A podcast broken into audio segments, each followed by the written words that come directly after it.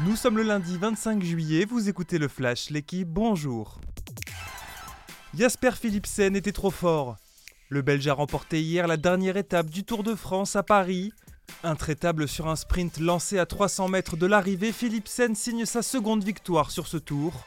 Comme prévu, Jonas Vingegaard termine maillot jaune mais aussi maillot à poids. À 25 ans, il s'impose pour la première fois sur la grande boucle la plus rapide de l'histoire, courue à plus de 42 km/h de moyenne. David Godu, premier français au général, termine quatrième. Un tour se termine, un autre René. Hier, le Tour de France féminin a vu Lorena Vibus s'imposer sur les Champs-Élysées pour la première étape. La néerlandaise favorite hier l'a emporté au sprint et sera la première porteuse du maillot jaune.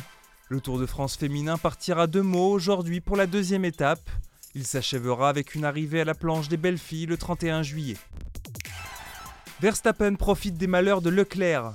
Le pilote Red Bull a conforté son avance au classement hier en remportant le Grand Prix de France. Il était pourtant parti derrière Charles Leclerc, mais le monégasque coupable d'une sortie de piste au 18e tour a été contraint à l'abandon.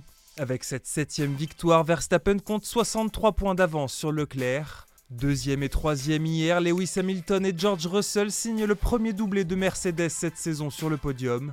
Esteban Ocon, seul français dans les points, termine huitième.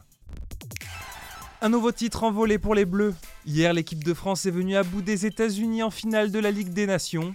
Victoire 3-7 à 2 pour les Français en Italie. Déjà champions olympiques, les Bleus remportent leur première Ligue des Nations. Surtout, ils envoient un message à un mois des mondiaux. Avec cette génération, ils y viseront là aussi un premier sacre.